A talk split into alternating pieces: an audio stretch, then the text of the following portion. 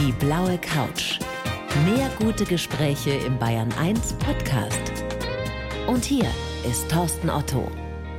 Nicole Staudinger, ich freue mich so, dass du mal wieder da bist. Herzlich willkommen auf der blauen Couch. Ja, hallo lieber Thorsten. Du siehst blendend aus. Champagner für den jungen Mann. Natürlich, auch für den älteren Herrn. Als kämst du gerade aus dem Urlaub.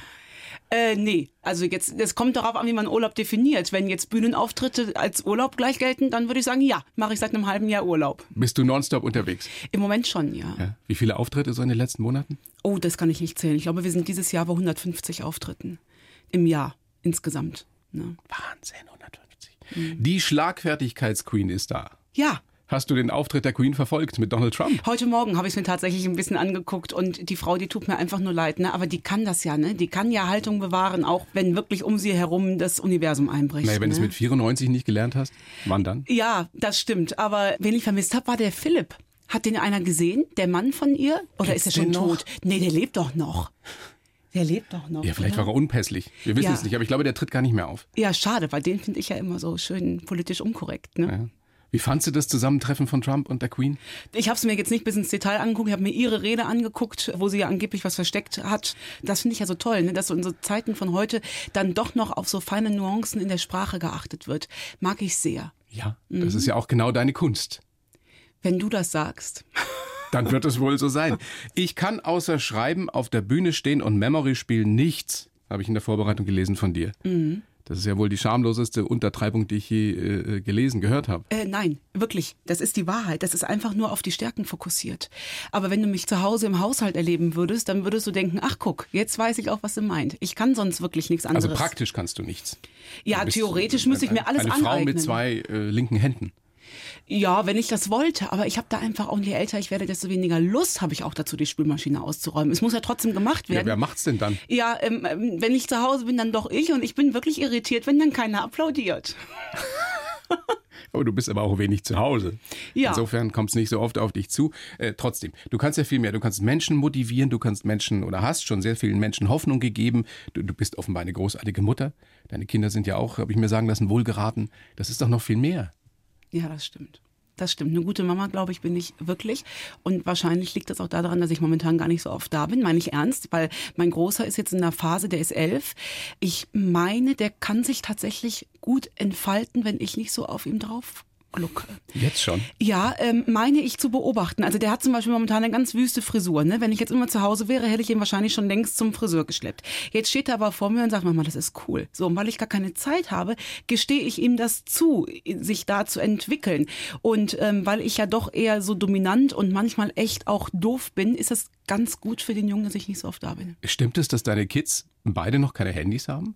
Ja, der Max hat jetzt ein Notfallhandy tatsächlich, weil der so viel unterwegs ist. Der ist draußen. elf, ne? Der ist elf, ja, das sind ja zwei Waldorfkinder, ne? Ach, da ist das verboten? Äh, ja, auf der Schule ist tatsächlich Handy total verboten. Ja. Was so schön ist, wenn ich die Kinder abhole, gehe ich immer eine halbe Stunde vorher und setze mich einfach nur auf dieses Grundstück hin und gucke links die Zwölfklässler, wie sie Shakespeare auf der Wiese lesen. Bitte? Ohne Scheiß. Und rechts, äh, wie dann äh, hier, ähm, äh, wie heißt das, wenn man in so Steine reinkloppt hier, ähm, sag mal schnell. Gemeißelt wird? Gemeißelt wird. Das ist noch ein äh, Paradies. Man begrüßt sich mit Handschlag, guckt sich in die Augen, nenn mich kitschig, ich find's geil. Aus einer längst vergangenen Zeit. Wirklich. Aber manchmal sehr wünschenswert. Ja. So eine Mischung aus beiden wäre ganz gut, oder? Die haben wir ja, die kriegen ja durch mich genügend Realität mit. Ne? Und genügend digitale Welt. Ja, natürlich. Du bist ja da auch sehr präsent. Du musst es ja sein. Richtig, ich muss das sein, aber das bestimme ja ich. Ne? Also ich fühle mich da nicht fremdgesteuert, das bestimme ja ich und ich habe auch echt Phasen, wo das alles gar keine Rolle spielt. Machst du manchmal so richtig äh, Digital Detox? Das brauche ich nicht, weil ich gar nicht digital abhängig bin, aber ich habe einfach, wenn ich zu Hause bin, bin ich zu Hause. Und wir haben eine Regel, das heißt schon kein Wisch am Tisch. Also es gibt kein, Kein Wisch am kein Tisch? Wisch am Tisch. Hat mir letzt, ist gar nicht von mir, hat mir letzte Teilnehmerin gesagt, das ist bei uns auch so und ich fand den Begriff toll. Und ich habe echt Phasen, wo das Handy einfach an der Seite liegt und dann auch äh, gut so. Du hast es gerade angesprochen, bei uns zu Hause, also bei euch zu Hause, das ist ein Mehrgenerationenhof. Mhm. In der Eifel, tatsächlich ein, ein alter Bauernhof, den ihr umgebaut habt. In, Wir in, gar nicht. Oder umbauen habt lassen. Äh, ja, die Vorgänger tatsächlich. Wir haben den so übernommen. Das ist ein historischer Vierkanthof. Das Haus ist 300 Jahre alt und hat einen schönen Innenhof und einen sehr, sehr schönen Garten. Und da lebe ich mit meinem Mann, meinen Kindern und meinen Eltern. Und zwei Hunden und zwei Katzen. Und zwei Hasen. Also zwei richtigen Hasen. Ich habe hier den großen Hasen, ne? Und dann habe ich noch zwei Puschelmuschelhasen. So ein ja. bisschen Bullabü-mäßig. Total. Ist es wirklich so. Wenn du reinkommst, du kriegst nichts mit. Du bist wie in einer anderen Welt. Und das genieße ich dann, wenn ich dann mit so vielen Menschen zusammen war, genieße ich dieses Ruhe am Ohr und Ruhe am Auge doch sehr. Aber es ginge auch nicht anders, so wie du lebst, so viel wie du unterwegs bist, wenn die Eltern nicht mithelfen würden, oder? Richtig. Denen das- hast du viel zu verdanken. Äh, ja, absolut. Wir haben ja alle Zelte abgebrochen, um das jetzt so zu leben, wie wir es leben, weil ich die Kinder nicht fremdbetreut haben wollte. Und weil meine Eltern bei mir jetzt gar nicht so einen schlechten Job gemacht haben, habe ich gedacht, dann könnte ich das gerade nochmal. Äh, Weil sie schon in machen. Übung waren. Genau. Aber das ist toll. Wir leben da alle zusammen und jeder bringt ein bisschen was mit, was er kann und jeder bringt auch ganz viel mit, was er nicht kann. Und so äh, leben wir da ein ganz zufriedenes, doch relativ zurückgezogenes Leben. Zurückgezogen. Ja, es ist schon zurückgezogen, klar. Das ist so der, der Gegenpart zu deinem öffentlichen Leben. Exakt. Es sind du die ja Gegensätze. sehr exaltiert bist, auch und aus dir rausgehst und eben manchmal auch laut bist, manchmal aber auch leise, aber du bist eine öffentliche Person inzwischen. Ja, ist das so, wenn ich überlege, als wir uns das erste Mal getroffen haben, da war das noch nicht so, ne? Nee. Ist krass, ne? Das ist jetzt auch schon gute vier Jahre her, ne? Und Da warst du in Anführungsstrichen nur eine Frau, die den Krebs überlebt hat. ja, das stimmt. Und mittlerweile darf ich noch so viel mehr sein. Mittlerweile ist der Krebs Gott sei Dank so ein bisschen in den Hintergrund gerückt, auch wenn jetzt der Jahrestag äh, davor steht. Fünf Jahre. Fünf Jahre sind jetzt, übernächste Woche. Das heißt, du, du, giltst als geheilt, oder? Als gesund. ja, Wow. Ja, so gesund wie ein Mensch, der draußen auf der Straße lebt, gesund sein kann. Ne? Ich bin immer noch kein Toaster, ich habe immer noch keine Garantie, aber du ja auch nicht. Nein. Wenn wir zwei über die Straße gehen, kann das auch ganz schnell zu Ende sein. Ne? Und mit diesem Wissen lebe ich hier eigentlich ganz gut. Und da hilft natürlich auch dieser großartige Humor, der dir zu eigen ist, damit umzugehen. Mit diesen Risiken und Kalamitäten des Alltags und des Lebens. Was wärst du ohne deinen Humor? Ja, da, ähm, ja. Lass ich jetzt mal so stehen. Hast du recht. Für mich, aber das ist ganz wichtig, das ist mein Umgang damit. Das habe ich damals genauso schon gesagt wie heute, weiß ich heute noch mehr denn je. Jeder hat seinen eigenen individuellen Umgang für seine eigenen individuellen Rucksäcke, die wir mit uns tragen. Und die haben wir ja alle auf. Ne? Manchmal sind es leichte Rucksäcke, manchmal sind es aber auch richtig schwere Rucksäcke. Und für mich persönlich ist es der Humor, ein Werkzeug damit umzugehen. Das muss aber jetzt für Lieschen Müller nicht gelten. Das für dich wirklich oder der für dich wirklich in jeder Lebenssituation bis jetzt funktioniert hat? sagen wir mal so, diese schwierigen Wege, die ich jetzt auch hinter mir habe, die waren mit dem Humor leichter zu ertragen. Das macht den Weg ja nicht schöner. Der wird dadurch nicht ebener oder weniger steinig. Aber der Blickwinkel ist ein anderer. Und ich finde, mit Humor bekommt man immer noch mal einen Perspektivwechsel hin. Und dann ist vielleicht noch so gedreht, dass man sogar noch was mitnehmen kann. Und im besten Falle schafft man es, dass man sich eben nicht ganz so ernst nimmt, wie die meisten von uns ja dazu neigen. Dass wir uns für den Mittelpunkt des Universums halten, was wir logischerweise nicht sind. Ja, aber spätestens dann, wenn wir Kinder zur Welt bringen, müssten wir merken, dass wir es nicht sind. Und Ja. das finde ich wirklich immer mega, wenn ich nach Hause komme. Und äh, ganz ehrlich, manchmal habe ich da wirklich Wochen dabei, da komme ich nach Hause geflogen, ne, die so toll waren, alle Shows ausverkauft und die Frauen hatten Spaß und ich hatte Spaß. Und dann komme ich nach Hause und höre meine Jungs, die sagen, Mama, ist ja super, dass du da bist, du kannst mir gerade mal den Popo abwischen. Ich sage ja. Oder auch nein. Das also, erdet. das erdet sehr. Ne? Man neigt da nicht dazu abzuheben. Ne? Also apropos Humor, sehr, sehr humorvoll auch wieder geschrieben, äh, dein neues Buch. Ich nehme schon zu, wenn andere essen, wie ich trotz sieben Millionen Ausreden 30 Kilo verlor. Dieser Satz, ich nehme schon zu, wenn andere essen, ist der von dir? Nee, ich glaube nicht. Ich, also ich, glaube ich glaube nicht. nicht. Da, nee, da, siehst du, daran siehst du, dass du nicht im Thema bist, weil die Frauen rufen mir schon auf der Straße zu. Geht mir genauso. Ich nehme schon zu, wenn ich hingucke. Also das habe ich nicht erfunden, den Satz. Nee. Aber du hast ihn schon gesagt. Ja, natürlich. Ich habe 30 Jahre lang gedacht, dass es so ist. Du hast 30 Jahre lang auch immer wieder probiert abzunehmen, alles Mögliche. Also du, sagst ja selber oder schreibst in deinem Buch, du hast fast alles ausprobiert. Ja, habe ich. Äh, 30 Jahre ist jetzt ein bisschen übertrieben. Ich werde ja erst 37. Meine erste Diät habe ich wollte mit gerade 13 sagen, gemacht. mit ne? 13? Mit 13, ja. Weil? Ja. Weil ich mir die Bravo gekauft habe und da die nackige Ariane drin war und Ariane hatte andere Oberschenkel als ich. Und dann wollte ich so Oberschenkel haben wie Ariane 14 und habe mit Diät angefangen, die aber nach drei Stunden wieder beendet, als der Papa zum Leberwurstbrot rief. Und heute gucken die Mädels äh, GNTM, wie wir sagen, also äh, Germany's Next Top Model. Und das hat den gleichen Effekt.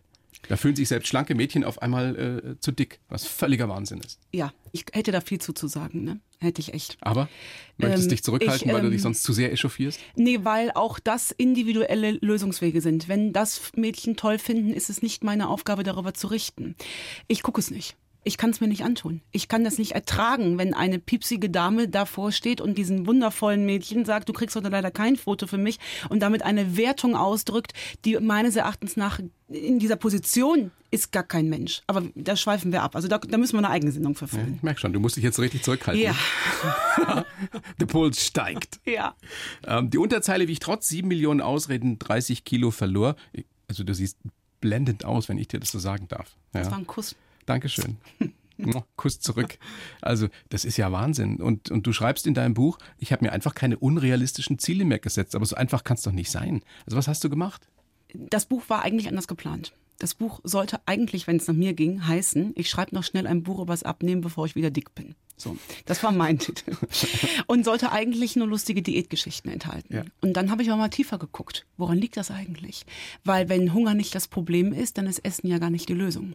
Und ich habe nicht aus Hunger gegessen, sondern aus ganz vielen anderen Gründen. Unter Warum? anderem, ja, ähm, bei mir war dann auch, da rede ich ganz offen, nach der Erkrankung, nach diesen vielen Operationen, brauchte ich mal so eine Zeit lang diesen neuen Körper anzunehmen. Ne? Dieses zerfledderte, dieses gar nicht mehr wirklich Frau sein, nackig vom Spiegel. Da brauchte ich mal zwei, drei Tage für.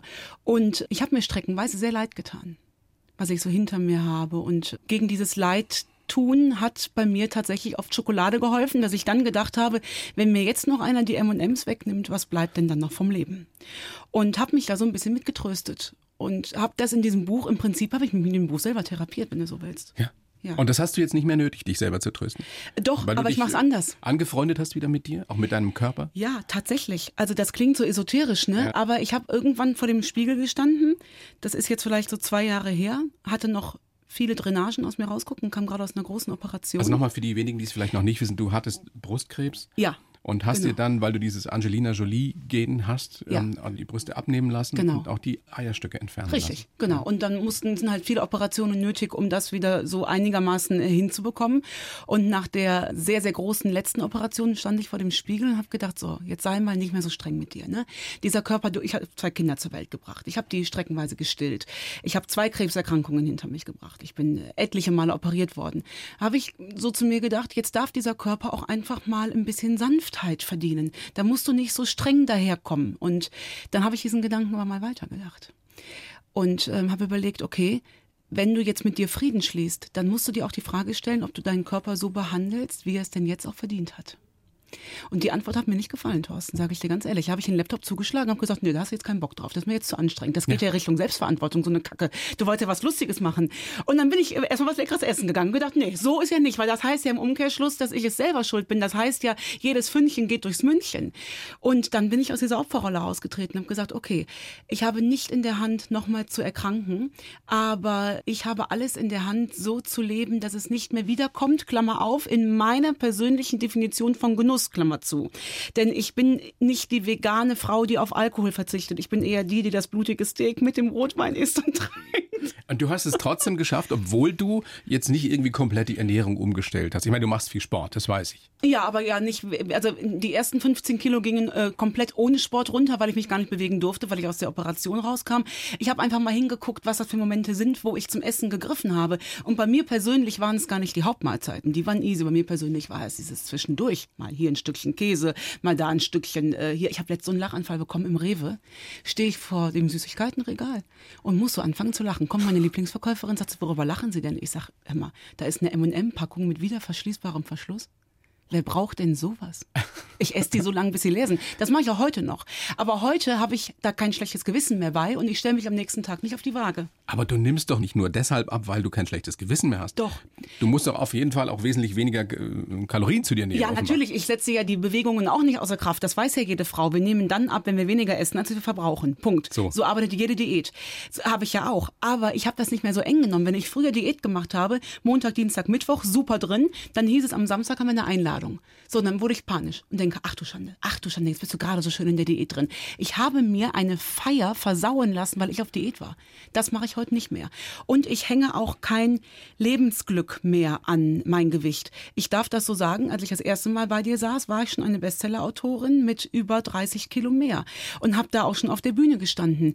Und das eine hängt mit dem anderen nicht zusammen. Aber fühlst du dich denn jetzt besser? Ja. Weil du 30 Kilo leichter bist? Ja, einmal äh, der Optik wegen, weil es mir persönlich besser gefällt. Weil es den äh, Männern oder auch Frauen besser gefällt? Ach, den Männern, das sage ich dir jetzt mal ganz ehrlich, ne? Da bin ich ja raus, Schatz. Also das ist ja das. ja, da, Aber man hört es doch gerne, oder? Äh, ja, Ein ernst natürlich. gemeintes Ja, Kompliment. das hört man total gerne, aber die Optik ist ja die eine Sache. Das ist ja letztlich Geschmackssache. Der eine mag es gern rund, der andere Richtig, mag. Nö, das ist richtig. Geschmackssache. Was mich tatsächlich sehr, sehr glücklich macht, ist, dass ich wieder so fit bin. Mann, was war ich am Arsch? Kinders, diese Hormonbehandlung, diese Knochenschmerzen, dieses nicht mehr bewegen können, das hat mir Lebensqualität geraubt.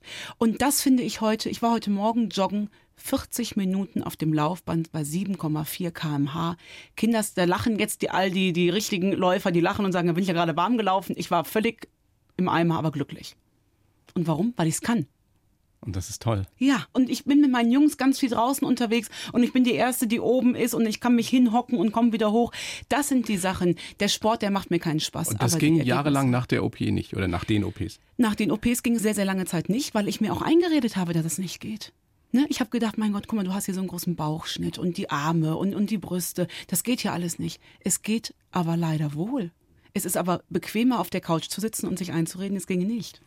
Ich nehme schon zu, wenn andere essen. Ähm, was wünschst du dir, was erhoffst du dir, Nicole, wenn jemand das gelesen hat, was soll er danach sagen? Beziehungsweise sie. Es geht ja vor allem an Frauen. Das, was ich jetzt auch an Resonanz zurückbekommen habe, das erste halbe Jahr, nachdem das Buch draußen ist, dass die Frauen nämlich sagen, ey, ich habe das zugeschlagen und habe in den Spiegel geguckt und habe gesagt, pff, so schlimm ist es ja wohl gar nicht. Und bin erstmal was Leckeres essen gegangen. und danach haben sie gesagt, und jetzt komme ich mal aus dieser Opferhaltung raus. Und wenn ich dann nochmal fünf Kilo abnehmen will, super. Und wenn nicht, ist das hier nicht kriegsentscheidend. Dürfen es Männer auch lesen? Äh, Ist mir gleich. Ist dir gleich? Es, ihr interessiert mich ja leider immer noch nicht, merkst du, ne? Ich habe da. Ja, du hast, du hast äh, schon vor langer Zeit einen sehr spannenden Satz gesagt, einen sehr bemerkenswerten Satz. Ich fühle eine Verpflichtung gegenüber den Frauen. Ja, bis zum heutigen Tag so. Das kam nach dem Krebs. Ja, weil ich gemerkt habe, wie Frauen untereinander sein können, wenn wir denn dieses Kratzbürstige mal abgelegt haben. Und es ist mir auch heute noch ein Vergnügen, Frauen zu unterstützen. Und meine gute Freundin Melanie Rabe, ich glaube, die war auch schon mal hier, die hat in einem Buch mal den Satz geschrieben, ich glaube, es gibt eine spezielle Hölle für Frauen, die nicht anderen Frauen helfen. Und der hat mir so gefallen. Und ich gehe da sehr solidarisch vor. Ich ziehe sie alle mit. Und ich sage heute auch nichts ab, ohne nicht eine andere Frau für irgendwas empfohlen zu haben. Wow. Nur so geht das. Das macht ihr Jungs ja auch, aber ihr äh, macht das viel offensichtlicher. Wir Frauen tun uns im Netzwerken noch ein bisschen schwer. Naja, es muss ja irgendwas geben, was wir noch besser können. Das habe ich nicht gesagt. Ich habe nur gesagt, wir tun uns ein bisschen schwerer. Du schreibst, Nicole, du schreibst am Schluss, äh, die, die Leserinnen willst du eben zur Selbstbestimmung, äh, Bestimmtheit bewegen. Also liegt es an jedem Einzelnen oder an jeder Einzelnen, ob sie will oder nicht? Ja, klar. Natürlich. Ob man abnimmt oder nicht? Ja. Ob man sich wohlfühlt mit seinem Körper oder nicht? Ja, das ist alles eine Haltungssache. Das kann jeder schaffen. Das kann jeder schaffen, wenn er es denn will. Es muss keiner ohne Grund dick sein. Jetzt mal Erkrankungen außen vor, logischerweise. Aber die habe ich ja nun auch gehabt. Ich habe keine Eierstöcke mehr. Ich bin in der Hormontherapie. Ich bin immer noch auf dem Stand einer 70-Jährigen von meinem äh, Stoffwechsel her. Du siehst nicht so aus. Von meinem Stoffwechsel her. Ja. Den ne? kann ich ja nicht sehen. Ja, genau. Ähm, und wenn man aus dieser Opferhaltung einmal rauskommt, dann kann man das ändern. Oder aber, das ist eine bewusste Entscheidung. Ich sage, ich habe da momentan gar keinen Kopf für. Weil wenn wir das mal von der anderen Seite, jetzt immer wieder bei dem Perspektivwechsel, das sage ich am Ende meiner Lesungen immer, jetzt überlegen wir mal gerade, wo wir hier sind, über was wir gesprochen haben. Wir reden über so ein unwichtiges Thema wie Abnehmen. Das heißt ja im Umkehrschluss, dass Sie den Kopf gerade dafür frei haben, sich darüber überhaupt Gedanken zu machen. Ich begleite gerade so viele Frauen, Thorsten, ne? die haben nicht mehr lange. Die würden ein Königreich dafür geben, sich um ihren scheinbar zu dicken Hintern nochmal Gedanken machen zu können. Und wenn wir es von dieser Seite aus betrachten, welchen Stellenwert es im Leben haben sollte, nämlich an Platz 18.435.000, dann bekommt es vielleicht auch nochmal eine andere Wertigkeit und dann kann man es locker und mit Humor annehmen. Ich rede zu lang, ne? Ich antworte zu lang. Nein, ne? nein, ich höre dir so gerne zu, weil du, weil du so recht hast. Weil du so recht hast. Aber äh, vieles, was ja so einfach klingt oder so logisch klingt, ist ja dann letztendlich nicht so einfach umzusetzen für die meisten von uns. Das ist ein Prozess. Und da kann man auch wieder sanft mit sich umgehen und sagen, heute hat es noch nicht so gut geklappt, vielleicht morgen. Ja, dieses aus diesen Löchern rausziehen empfinde ich als so schwierig. Das habe ich früher auch gemacht. Mich da qualvoll rausgezogen. Wenn ich heute in einem Loch bin und die sind ja immer noch da und die kommen jetzt zu dieser Jahreszeit, sind die auch vermehrt da, dann setze ich mich zu mir selber runter in so ein Loch und sage auch, Mensch, du arme Maus. Was können wir denn jetzt machen, dass es dir besser geht? Und akzeptierst, dass du in diesem Loch bist Ja, gerade? nur dann geht es vorbei. Wenn ich mich nicht mal ganz kurz im Selbstmitleid ergehe, komme ich da nicht raus. Auch in der Panik? Also kriegst du noch Panik? Nee, die kriege ich nicht mehr, die habe ich im Griff. Die ist tatsächlich ähm, gänzlich weg, weil ich so entspannt zu den Nachsorgeuntersuchungen gehen kann. Mehr kann ich nicht machen. Noch gesünder kann ich nicht leben. Jetzt muss ich ein bisschen Gottvertrauen haben. Alles, was ich in meiner Hand hatte, habe ich gemacht. Jetzt muss ich Vertrauen haben. Aber wie hast du es geschafft? Ist ja auch wieder so leicht gesagt. Ich gehe jetzt entspannter zu den Nachsorgeuntersuchungen. Das war alles ein Prozess. Ich persönlich habe mich da selber mit den Büchern therapiert. Und ich hatte natürlich während der Erkrankung auch, ähm, habe mir Hilfe gesucht. Ich habe mir therapeutische Hilfe gesucht, mit den Ängsten äh, zurechtzukommen. Und ähm, was, da was ist die Quintessenz? Was haben die dir gesagt? Gar nichts. Gute Therapeuten sagen dir gar nichts. Sie lassen dich ganz alleine darauf kommen. Und ähm, meine Therapeutin hat mich so lange mit Fragen gelenkt, bis ich irgendwann entdeckt habe, Moment mal, die Angst, die ich habe, die hat gar keinen Einfluss auf das, was da kommt. Das heißt, ich kann sie mir machen, aber ich muss gar nicht. Ich kann jetzt mit Panik dahin gehen, aber das beeinflusst das Ergebnis gar nicht. Das Ergebnis habe ich nicht in der Hand. Meine Nerven schon. Und ich habe zu viele Nerven im Leben gelassen. Ich überlege mir sehr gut, wo ich heute Nerven lasse und wo nicht. Also Kleinigkeiten? Interessieren mich immer noch nicht. Da haben wir auch schon vor vier Jahren drüber gesprochen. Ne? Und da habe ich gesagt, das kann also man es ist lernen. nachhaltig. Ja. ja, es ist nachhaltig. Interessiert. Also Alltagssorgen sind für mich Geschenke, nach wie vor. Ja. Bei mir wird einfach nur einsortiert, lebensbedrohlich, ja, nein. Wenn die Antwort ist nein, ist das keine Sorge. Also was weiß ich, Wasserrohrbruch bei euch zu Hause, regst dich nicht drüber auf. Ach Quatsch, krieg ich auch nicht geändert. Ich kann ja aufstampfen wie Rumpelstilzchen, das macht den Wasserrohrbruch ja nicht weg. Ich kann jemanden anrufen, der das wegmacht. Und ich darf mich dann auch mal fünf Minuten echauffieren und sagen, so, ich ärgere mich jetzt mal fünf Minuten, dann ist das eine bewusste Entscheidung. Aber ich lasse mir doch von einem Wasserrohrbruch keinen Tag versauen. Kann ich mal bei dir ein Seminar belegen, auch, auch als Mann? Bei So- dir so mache ich dann eine Ausnahme, Schatz. Aber auch wirklich. Ich komme da drauf zurück. Ich komme da drauf zurück. Nicole, wie steht's? Ein, ein Riesenvergnügen, dass du da bist. Ich habe für dich wieder einen Lebenslauf geschrieben. Den würde ich dir jetzt rüberreichen. Du liest ihn bitte so vor und, und schimpfst mich dann danach oder sagst, passt alles halbwegs. Alles klar. Bitteschön. Ich heiße Nicole Staudinger und lächle mich schlagfertig durchs Leben. Dabei bin ich kein oberflächlicher Mensch, sondern möchte andere motivieren und humorvoll an meinen Erfahrungen teilhaben lassen. Mein Selbstbewusstsein haben mir meine Eltern geschenkt. Ihre Liebe hat mich stark gemacht für den Kampf gegen Karl Arsch. Meinen Humor konnte mir der Krebs nicht nehmen, aber meine Unbeschwertheit. Jahrelang habe ich fast alles probiert und vergeblich versucht abzunehmen. Erst als ich meinen Schalter im Kopf umgelegt hatte, war es plötzlich ganz leicht. Jetzt nehme ich alles mit, was das Leben mir bietet. Und zum Schluss will ich denken, schade, aber bis jetzt war es leider geil. Och, ist Ja? das schön. Steht Ja. auch kein Quatsch drin? Nee. Können wir so nehmen? Die Unbeschwertheit, würde ich sagen, habe ich mir wieder erobert, tatsächlich. Vielleicht sogar noch mehr als Ja. früher. Ja. Ich bin heute äh, ganz angstbefreit, war ich früher nicht. Bin auch heute viel mutiger. Gott, bitte beneidenswert. Weißt du das? Dass du insofern sehr beneidenswert bist, dass du das geschafft hast und wie stolz du auf dich sein kannst? Wie viele, wie viele, ich will nicht sagen Millionen, aber tausende Bayern 1 Hörerinnen und Hörer uns gerade lauschen und sagen, boah, das hätte ich auch gerne, dass ich sagen könnte, ich bin angstfrei. Auch daran kann man arbeiten. Ängste sind ja nichts Schlimmes. Nur wenn sie einem wie bei mir die Lebensqualität rauben. Und dafür sind die Tage, die wir hier haben, die sind ja eh, wenn es richtig gut läuft, sind es 80 Jahre. Da muss aber schon richtig gut laufen. Ich bin da nicht mehr bereit, einen von herzugeben. Nicht mehr eine Stunde, Thorsten. Ich mag es nicht. Ich mag mich meinen Ängsten nicht mehr hingeben. Aber was machst du denn, wenn du gerade wieder vor irgendwas Schiss hast, vor dieser Nachsorge oder so? In dem Moment, wo die Angst kommt, was tust du? die nehme ich in die Hand und sage, ach guck mal, da bist du ja wieder. Tag, Doch, Tag. Servus beieinander. genau, Servus, Ballern. Richtig.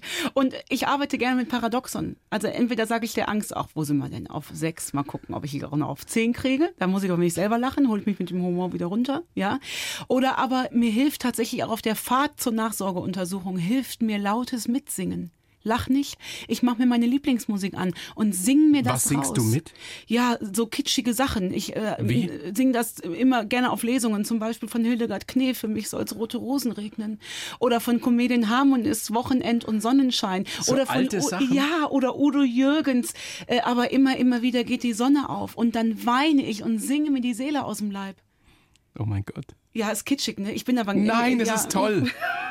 Es ist toll und wie, wie offen du darüber sprichst, ist großartig. Schlagfertig durchs Leben lächeln habe ich dir reingeschrieben. Ähm, das heißt aber nicht, dass du immer gut gelaunt bist. Ne? Haben Nee, wir ja schon nicht. ansatzweise besprochen. Das wäre ja auch komisch. Ja. Weil du bist ja nun beileibe kein oberflächlicher Mensch und, und ich glaube, nur, nur Vollidioten äh, sind immer gut gelaunt, oder?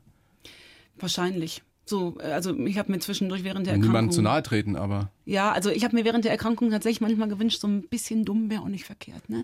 So ein bisschen dumm durchs Leben gehen ist schon auch schön. Äh, nein, ich bin nicht immer gut gelaunt. Nee, ich habe auch wirklich, ich habe auch ganz, ganz, äh, ganz, ganz äh, dunkle Phasen. Und zuletzt tatsächlich hat sich das eine ganze Woche gehalten. Das ist dann schwierig, da rauszukommen. Da war ich alleine auf Tour, dann war ich noch körperlich angeschlagen und dann ist es schwierig. Aber die hat ja jeder mal. Wo darfst du jammern? Zu Hause. Ich darf eigentlich. Bei deinem nein, Mann, Patrick? Ähm, ja, bei der Mama, beim Papa. Eigentlich habe ich mir auch mein berufliches Umfeld so geschaffen, das sind keine Kollegen. All die Menschen, mit denen ich zusammenarbeite, das sind Herzensmenschen. Bei denen darf ich überall jammern. Daran macht man ja auch gute Freunde aus, ne? Die sie sich nicht verstellen müssen. Ich bin tatsächlich von ganz vielen zauberhaften Menschen umgeben und dann suche ich mir aus, bei wem ich jetzt gerade mal jammer, wer das am meisten, am besten vertragen kann, wenn ich aber nicht so runterziehe. Du, du, du. Genau, der war letzte Heute Woche dran, dran. heute bist du dran, Schatz, genau. Mit Patrick bist du zusammen seit du 17. Seit 2002 sind wir zusammen, ja, Das heißt, der hat wirklich alles mit dir mitgemacht. Ja. Alle Höhen, alle Tiefen. ja. Stimmt es, dass du ihn online kennengelernt hast Ja, damals? da gab's war das ja noch gar nicht, ne? Eben, Überleg, wie, wie, wo online damals? Eine ganz statische In den Seite. 90ern. Nee, war ja schon 2002. Äh, Ganz statische Seite. Köln-Singles hieß das damals. Gibt's natürlich seit 100.000 Jahren nicht mehr. Da konnte man noch nicht chatten. Da war ICQ noch das Höchste. Und dann haben wir uns da nur äh, gesehen und haben dann direkt telefoniert und uns auch getroffen. Und du wusstest sofort, das ist mein Mann fürs Leben, als du ihn das erste Mal gesehen hast. Ja, tatsächlich. Wie der reinkam, wusste ich, den heirate ich. Ja. Ernsthaft? Ohne Scheiß, weil der die Schuhe anhatte, die ich von dem Mann so toll. Wie war das mit Bitte dem was? oberflächlich? Welche Schuhe? Der hatte so äh, naturfarbene Lederboots an und hatte dazu eine Lederjacke. Fand ich mega cool. Und das hat mir bei einem Mann schon immer gefallen. Du gedacht, hast dir oh, deinen Mann nach den Schuhen ausgesucht? Nein, ich habe ja auch mit ihm gesprochen. Weiß er Herrgott. das? Weiß Patrick das? Hase, weißt du das eigentlich? ich wusste auf jeden Fall. Und alle, die uns sahen, sagten, ach guck, der Zukünftige. Das war irgendwie, war das klar, dass wir zwei zusammenbleiben. Ja, der hat schon viel mitgemacht mit mir, ja. Lässt es dich jemals spüren? Und da gibt es für ihn die Situation, wo er auch, wo es ihm zu viel Nicht- geworden ist? Nicht einmal, Thorsten. Wahnsinn. Nicht einmal. Und ich habe so viele Frauen kennengelernt, wo das so war. Wo die Männer dann auch gesagt haben, ich habe jetzt so viel zurückgesteckt während der Erkrankung. Das sind Sätze, die hätte Patrick nie gesagt. Der hat mir den Kopf rasiert, der hat mich gewaschen, als die Drainagen aus mir rausguckten. Das ist eine andere Art der Intimität ne? zwischen Mann und Frau, wenn sowas äh, stattfindet. Nein, das hat er mich niemals spüren lassen. Und ich weiß gar nicht, ob ich ihm das überhaupt jemals wieder gut machen kann. Ich schreibe einfach noch ein paar Bücher. Ja. Ich werde einfach reich. Vielleicht ist das eine Option. Und ich bin ja oft weg. Das muss man ja auch sagen. Ne? Das ist das Geheimnis einer guten Kann er sich Ehe. erholen. Genau. Ich bin ja immer mit ganz tollen Jungs unterwegs und wir gehören alle zur Familie und dann guckt ihr die immer an und denkt, Jung, das ist geteiltes Leid, ist halbes Leid. Ne? Weißt du, was auch so schön ist? Ich höre aus fast jedem deiner Sätze diese große Dankbarkeit raus, die du hast. Deinem, deinem Schicksal, deinem Leben ge- gegenüber. Ja, das äh, muss ich auch sein. Und das ist, glaube ich, meine einzige Verpflichtung dem Leben gegenüber jetzt auch, dass ich es mitnehme. Meine Freundin Dau, die vor zwei Jahren gestorben ist, ich war kurz vorher noch bei ihr und dann sagte sie, Nicole, wenn du das Leben nicht grenzenlos genießt, schicke ich dir von oben einen Blitz runter. Sagte, das bist du uns allen, die es nicht geschafft haben, schuldig. Und ähm, natürlich ist es eine Dankbarkeit, dass ich überhaupt noch hier sein darf. Und ähm, äh, äh, ja, ich bin dem Leben auch sehr dankbar. Ja, für alles. Nicht für den Krebs, aber ähm, dafür, dass es Menschen gibt, die das wieder gesund machen können. Dafür bin ich, jetzt wir wieder beim Thema Perspektivwechsel. Das ist das Thema Resilienz. Es gibt halt so viele Möglichkeiten, mit seinem Schicksal zurechtzukommen und Brustkrebs ist ja echt noch harmlos. Ja, Das ist ein Satz. ja. Wie ein Stein Ich habe gemeißelt. ja zwei gesunde Brustkrebs Kinder. ist noch harmlos. Ja, ich habe zwei gesunde Kinder. Ne? Ja, das will man sich ja überhaupt nicht vorstellen. Was Ja. wäre, wenn den Kindern was passiert? Aber guck dich mal um in Krankenhäusern, ne? Das, da musst du nur mal äh, umhergehen. Da sind Menschen in Parallelwelten gefangen im Prinzip mit kranken Kindern und müssen dann auch noch gegen Behörden kämpfen. Da habe ich auch schon so viel von mitbekommen. Und da ist dann auch, jeder hilft da, wo er kann. Jeder macht das, was er kann. Und ich kämpfe gerne gegen Behörden. Liebe Krankenkassen, wir wissen auch genau, welche gemeint ist, jetzt nicht wahr. Und ähm, das, was ich kann, mache ich und alles andere lasse ich von Profis machen. Lass uns da drauf trinken, lass uns mit Wasser anstoßen. M- Mit Wasser, Mensch, wir hauen aber heute einen raus ja, hier heute, beim Bayerischen äh, Rundfunk. Lassen wir es krachen. so ist es. Ja? Bei uns gibt's, äh, was ist das überhaupt für Stilles, oder? Ja, Natürlich. ich hoffe, stilles Wasser, weil das ist ja für sprechende Menschen sonst schwierig, ne? Ich trinke ja immer warmes Wasser. Hm. Irgendwie hat mir mal gesagt, es wäre so gut für die Stimme. Köstlich. Das Ja, klingt ja nach purem Genuss. Ja, ja, ja. so bin ich. So bin ich ein echter Genießer. Diese Schlagfertigkeit, die, die wir ja auch in jeder Sekunde bei dir feststellen, hattest du die wirklich, das habe ich mir schon immer mal gefragt, ich weiß nicht, ob ich dich das jemals gefragt habe, hattest du die schon so in Ansätzen in deiner Kindheit? Weil bei mir war es ja ganz anders. Ich habe das ja alles erst so, so mühsam aus mir rausgekitzelt. Ich äh, glaube, ich hatte das schon während meiner Kindheit. Der Sportunterricht, das habe ich ja damals schon gesagt, der hat mich echt zurückgeworfen. Das äh, klingt immer so lustig, aber der hat mich wirklich in meinem Dasein äh, erschüttert. Aber ähm, ich glaube, ich kam schon sehr schlagfertig äh, durch die Schule. Und ich wusste halt tatsächlich schon immer, da wo du Leistung bringst, da darfst du auch mal ein bisschen keck sein. Und da, wo du nichts bringst, da guckst du besser mal einfach nur freundlich. Also im Matheunterricht würdest du mich nicht wiedererkennen. Ne? Da sitze ich 90 Minuten da und lächle einfach nur so viel da bist du das Mäuschen? Da bin ich das stille Mäuschen, weil ich da inhaltlich nichts zu beitragen kann. Also sollte man wissen, wann man den Mund aufmacht. Ja, ich bin halt kein Fan davon, zu allem eine, eine Meinung und von nichts eine Ahnung. Ne? Also da halte ich einfach auch mal ganz gerne gepflegt meine Klappe. Ja. Bevor du krank geworden bist, stimmt es, da wolltest du gerade schon äh, auf Tour gehen mit so einem Schlagfertigkeitsprogramm für war Frauen. War ich ja schon. Ich hatte die Premiere ja schon hinter mir okay. und die Tour war schon fix und fertig. Die Termine waren geplant und die mussten dann natürlich alle wieder abgesagt werden. Mhm. Ne? Das ist ja das, wenn man mal erlebt hat, wie du auf der Bühne bist wie du äh, die, die Frauen, sind ja zu 99 Prozent Frauen, wirklich äh, gefangen nimmst, ja, wie du die für dich begeisterst und einnimmst, das ist schon erstaunlich. Und das ist ja nicht nur deine Schlagfertigkeit, das ist ja vor allem deine, deine zugewandte Haltung. Du bist jemand, dem man anmerkt, dass er all die Menschen, die da vorne sitzen oder stehen, dass er die mag. Oh, ja, und genauso ist es tatsächlich auch gemeint. Ja, Kinder, guck mal, die kommen jetzt abends zu mir und schenken mir das Wertvollste, was sie haben. Zeit. Zeit schenken die dem Künstler auf der Bühne. Und das ist ja nichts, dass ich da was reingebe und nichts wiederkriege. Das ist ja für mich mein Akku, auf der Bühne zu stehen. Diese Energie, die, die du zurückkriegst. Ja, die ich zurückkriege. Und äh, ich habe ja das große Glück, ich werde fast jeden Abend beklatscht. Die Kassiererin im Supermarkt wird das nicht obwohl die auch einen mega tollen Job macht. Und dann kommt die zu mir in die Show und erzählt mir, was für einen tollen Abend sie hat. Und dabei darf ich es ihr verdanken, dass ich überhaupt in einem System lebe, was mir das ermöglicht. Und das finde ich so wichtig, dass man wertschätzend einhergeht. Und ähm, ich war früher schon eher schubladenmäßig unterwegs. Ne? Ich habe schon auch gerne mal im Straßencafé gesessen und habe dann über anderthalb Stunden mit einer Freundin gelästert und die Leute in ihre Schubladen geschoben. Machst du gar nicht mehr? Nein. Nein, ganz im Gegenteil. Heute, ähm, ich liebe es, als Trainerin unterwegs zu sein, weil ich nicht mit fertigen Seminaren da reingehe. Ich höre mir immer an, was die Frauen mitbringen. Und natürlich ist man äh, immer mit Schubladen unterwegs und muss ja die Menschen einschätzen, versucht es auch und muss jedes Mal feststellen, jetzt auch nach x Tausenden von Trainings, die ich gegeben habe, dass zu 99 Prozent meine erste Einschätzung mit der Realität nichts zu tun hat. Ja, das ist. Äh, die so müssen, sind wir alle von unseren Vorurteilen bestimmt. Ganz genau. Die hole ich Eindruck. alle wieder aus ihren Schubladen raus und denke immer, guck mal, was du für eine voreingenommene blöde Kuh bist. Und jedes Mal erwische ich mich dabei. Und das finde ich so spannend, dieses gegenseitige sich öffnen. Natürlich gibt es Menschen dabei, wo du denkst, nee, brauchst du nicht nochmal. Äh, dann ist das so. Aber begegne ich ganz selten tatsächlich. Dieses Thema Schlagfertigkeit, was ja dein Kernthema unter anderem ist, bist du wirklich davon überzeugt, dass das jeder lernen kann bis zu einem gewissen Grad? Ja, Ganz, ganz sicher. Weil im Zweifel kann man auch wunderbar lernen, wenn wir es nicht schaffen, binnen drei Sekunden die passende Antwort zu geben, dann ist der Zug abgefahren. Der ist weg nach den drei Sekunden. Hast du nicht mehr in der Hand. Aber ab Sekunde vier hast du es wieder in der Hand. Ob du dich darüber ärgerst, wieder wertvolle Lebenszeit vergeudest oder ob du sagst, Mensch, verdammt mich nochmal, äh, aber morgen schaffst du es besser. Also es ist auch wieder eine Frage der Einstellung? Es ist eine, alles Haltung? eine Frage der Haltung. Was haben wir, eigentlich schwebt über allem immer die Frage, was haben wir in der Hand und was nicht? Was Lieschen Müller mir vielleicht gerade gedrückt hat, habe ich nicht in der Hand was es mit mir macht, aber schon. Und wenn wir die Menschen nicht ändern können, und dafür müssten wir eigentlich äh, Psychotherapeuten sein oder verstehen wollen, müssen wir sie so annehmen, wie sie sind. Und wenn ich es leichter nehme, fällt mir vielleicht auch beim nächsten Mal schneller was ein. So sieht es nämlich aus. Weil ich nicht die perfekte Antwort haben will. Exakt. Braucht ja gar nicht. Ich habe 100.000 ja, Bücher verkauft. Ja Man will Ach, ja, den, ja, den, Superspruch dem ach, anderen Quatsch. Drücken. Hör mal, ich habe 100.000 Bücher verkauft und die laufen, Frauen laufen alle rum mit, ach was, ja, ach was ist eine mega Antwort. Das ist äh, besser als da zu stehen und gar nichts zu sagen und rot im Gesicht zu werden. Und ähm, ich habe mehrere hunderttausende von Frauen habe ich in den Seminaren sitzen gehabt. Wow. Da ist noch keine Licht schlagfertig rausgegangen. Noch kein, bevor die Leute jetzt wieder gucken, ich gebe momentan keine offenen Seminare. Aus Zeitgründen tatsächlich bin ich jetzt anderweitig da gerade mit auf Tour. Aber Schlagfertigkeit hat immer äh, Thema bei mir, klar. Ich kann ja sonst nichts.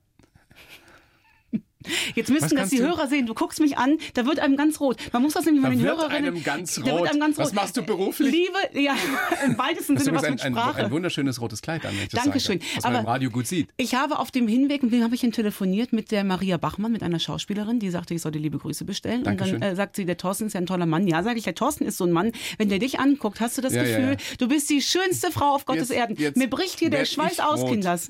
Schluss jetzt. Ich habe noch viele Fragen an dich. Dein Thema ist ja nicht nur Schlagfertigkeit, Nicole, sondern vor allem auch eben Zufriedenheit mit sich selbst.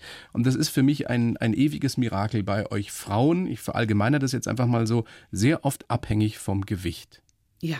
Wo kommt das nun wirklich her? Sind das nur wir, die bösen Medien, die diese, diese Idealbilder in die Welt gesetzt haben? Oder was ist es? Habe ich noch keine Antwort drauf gefunden. Ich gehörte ja dazu. Und ich habe dann irgendwann erkannt, dass ich eigentlich zu viel im Leben erreicht habe, als dass ich mir von einem digitalen Endgerät den Tag versauen lasse. Ich habe die Waage von einem Jahr weggetan. Ja. Ich habe Klamotten, an denen ich spüre. Und wir haben ja alle ein Bauchgefühl. Für mich tut die Waage nichts. Fertig, weg ist sie. Habe ich in der Hand. Hast du dich vorher jeden Tag gewogen? Ja. Manchmal sogar mehrfach am Tag. äh, äh, So, sowas von ein Rätsel. Ja. Wir Männer schauen in Spiegel Und findet euch geil. Und na ja, f- finden uns auch nicht immer geil, überhaupt nicht. Manchmal finde ich mir auch irgendwie überhaupt nicht geil. Aber trotzdem sagen wir, gut, ist halt so, du wirst älter, nimmst halt ein paar Kilo zu. Ja? Und mir hat Reinhard Fendrich hat mir mal gesagt, als Mann äh, findest, der hat genau das gesagt, findest du dich ja meistens dann ganz okay, du denkst, du schaust immer noch so aus wie mit 25. Schau dich mal von der Seite an im Spiegel. Und du wirst erkennen, dass es nicht mehr so ist. Aber es ist trotzdem so, dass es die meisten von uns nicht in, in Agonie stürzt und in Verzweiflung.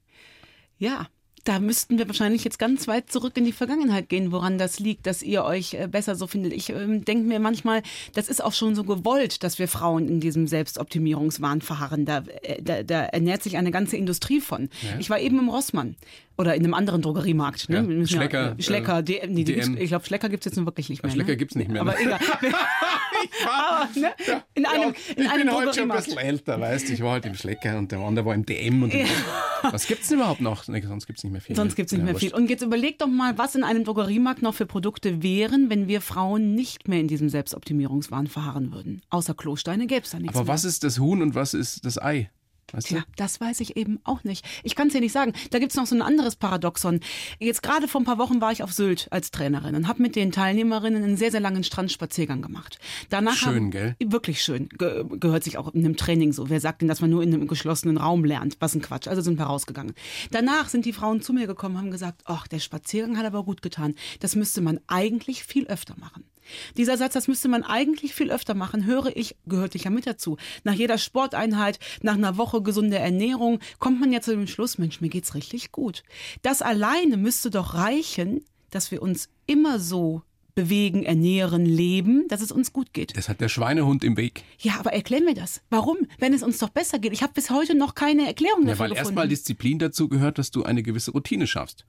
Nichts mehr zu trinken, keine Süßigkeiten zu essen, mit dem Rauchen aufzuhören, äh, Sport zu machen. Erstmal musst du eine Routine schaffen. Das ist anstrengend. Und es ist bequemer, dass du dir die Süßigkeiten weiter äh, reinhaust, die Fluppe reinsteckst oder die Flasche Bier aufmachst. und, und in Kauf zu nehmen, dass es mir nicht so gut geht. Das ist doch, Ja, das, das ist doch ein Paradoxon. Ja, ist es schon. Ne? Das ist so. Und äh, ich bin ja fern davon. Ich gut geraucht habe ich jetzt äh, tatsächlich noch nicht. Ich hatte ja schon den Krebs. Ich brauche das mit dem Rauchen ja jetzt nicht mehr. Aber ansonsten, ich esse ja tatsächlich, glaube ich, heute noch lieber als früher. Noch lieber. Aber du hörst auf. Äh, ich, äh, nee, Oder ich, hörst ähm, früher auf? Äh, ich esse nur noch, wenn ich hungrig bin und höre auf, wenn ich satt bin. Und ich ersticke damit keine Emotionen mehr. Also ich esse nur noch aus reinen Genussgründen tatsächlich. Aber das auch wirklich. Boah, wir waren letzte Woche eine Woche auf Sizilien. Hör mal, da habe ich gegessen. Mir ist echt einmal ein Tränchen runtergelaufen vor Glück. Ich habe ein Eis für sechs Euro gegessen. Ich war damit echt überfordert. Ich musste danach duschen gehen. Eis für sechs sechs Euro. Euro? Das entspricht da so, es waren ungefähr acht Kugeln. Das war so, so, so was Leckeres hast du. Und deswegen war ich heute Morgen auch joggen. Aber das Leben ist mir zu kurz, um so ein Eis nicht zu essen. Und es ist mir auch zu kurz, um mich nicht in meinem Körper wohlzufühlen. Und dazwischen titsche ich hin und her. Wenn du heute, Nicole, wenn du heute in den Spiegel schaust, Mhm. egal ob morgens oder abends, weiß nicht, ob das einen Unterschied macht, was siehst du oder wen siehst du? Oh, das ist jetzt eine äh, schwierige Frage. Ich glaube, ich sehe eine zufriedene Frau, die mit sich im Reinen ist. Ja. Mit all ihren Ecken und Kanten. Fernab von einem Optimierungswahn tatsächlich. Ich saß auch schon fast ungeschminkt im Fernsehen. Das interessiert mich alles nicht. Aber ich persönlich bin mit mir selber im Reinen, weil für mich ein Samstag genauso schön ist wie ein Montag. Weil ich zwei gesunde Kinder habe. Und das, glaube ich, spiegelt sich dann vielleicht auch im Äußeren wieder. Und ähm, ich sehe Zufriedenheit. Und das, das finde ich, ist eigentlich das größte Glück, was wir so haben können. Das ist das, was alle anstreben. Sollten zumindest. Ja. Was aber längst nicht alle schaffen. Aber ich glaube, wenn man dir zuhört, so wie wir jetzt alle in dieser Stunde hier auf der blauen Couch, dann kann man vielleicht einen kleinen Schritt wieder dahin gehen. Weil Ja. du bist, das ist, das ist wirklich toll. Man unterhält sich mit dir eine Stunde und es geht einem besser danach. Ach, wie schön das. Und das ist, äh, habe ich jetzt tatsächlich in der letzten Zeit aufgehört. Und das ist natürlich ein riesen Kompliment und da braucht es auch gar nicht so viel dazu. Und das ist doch schön. Wenn das meine Verpflichtung, jeder hat ja so seine Verpflichtung auf dieser Welt, glaube ich tatsächlich. Und ähm, ich kann eben nicht am offenen Herzen operieren. Also ähm, mache ich was anderes. Ja, du machst anders, dass es den Menschen besser geht. Genau. Und das ist toll. Mach weiter so. Dankeschön. Nicole, wie geht's weiter bei dir? Kann man dich irgendwo jetzt erleben, äh, sehen? Kriegst du dann endlich eine eigene Fernsehshow? Ja, auch das ist ja so ein Thema, ne? Eigene Fernsehshow. Da war ich ja vor ein paar Jahren noch echt heiß drauf, ne? Und es ist nicht so, dass da keine Angebote da sind, aber das gefällt mir nicht. Das ist nichts mehr, was ich ähm, fokussiere. Nur noch bei, bei Sendern. ähm, Das ist, weißt du, ich bin halt auch echt ein Mimöschen, ne? Dieser Applaus abends, den finde ich schon toll. Auf der da, Bühne, Auf ja. der Bühne. Da kriege ich das eins zu eins mit. Und wenn das jemandem nicht gefällt, was Gott sei Dank noch nicht so häufig vorkommt, dann kann ich damit äh, auch gut leben, weil ich das sehe. Dann kann ich das anders einordnen. Aber ich weiß nicht, die Menschen, die im Fernsehen sind, die sind ja heutzutage zum Abschluss freigegeben. Und ich bin echt ein Mimöschen, ne? Ich weiß nicht, wie ich damit Ach, umgehen du glaubst, du könnte. würdest das vielleicht nicht verkraften? Ja, gla- ich wenn die glaube, Quoten schlecht sind oder äh, wenn genau. jemand über dich schreibt, äh, die kann das ja nicht. Richtig. Und ich glaube, es hat einen Grund, dass das noch nicht gekommen ist. Vielleicht soll das nicht so sein. Und deswegen fokussiere ich das gar nicht mehr. Und im Radio ist doch geil. Das hat der Sebastian Fitzek zu mir schon gesagt. Du hast ein perfektes Radiogesicht. das ist eine Unverschämtheit. Ach ja, der darf das. Der hat ja selber eins. Der weiß ja, wovon er spricht. Ja, großartiger Schriftsteller. Ja, wir sind ja befreundet und ähm, das macht schon Spaß, da ihn an, an, an der Seite. Ist einer von den Menschen, die ich anrufen kann und jammern kann, wenn ich möchte. Das ist schön, solche Menschen zu haben. Nicole, ich bedanke mich sehr, sehr, sehr bei dir. Danke, Thorsten, dass ich ein- schon wieder hier Ein sein großes Vergnügen. Du darfst jederzeit kommen. Du kannst jedes Jahr mindestens einmal kommen. Du kannst auch zweimal kommen. Ach, ist Du hast wirklich schön. einen Freibrief in, in jeder, in jeder Können Show, gerade schriftlich aufsetzen? in jeder Show, die ich jemals moderieren werde in diesem Leben. Danke, danke, danke. Dito zur Show, ne? Und ne, äh, da kommt bald ein neues Buch. Ja? Aber erst nächstes Jahr. Aber jetzt sagen wir doch erst nochmal, wie ein aktuelles heißt. Ich nehme schon zu, wenn andere essen, wie ich trotz sieben Millionen Ausreden 30 Kilo verlor. Ja. Und nächstes Jahr dürfen auch Männer zur Show. Das kann ich jetzt schon mal verraten. Dann darf ich kommen. Dann darfst du. Du darfst ja, du, du hast ja, du hast bei mir ja auch Ach einen stimmt, ich, ne? ich, Ja. wie schön. Ja, da dürfen aber auch andere Männer kommen. Vorzugsweise jung und knackig, aber ich nehme auch die, ich nehme auch die Alten. Verstehe. Nicole, vielen herzlichen Dank, alles Gute. Dankeschön. Und bis ganz bald. Danke. Danke. Die blaue Couch, der Bayern 1 Talk als Podcast. Natürlich auch im Radio. Montag bis Donnerstag ab 19 Uhr.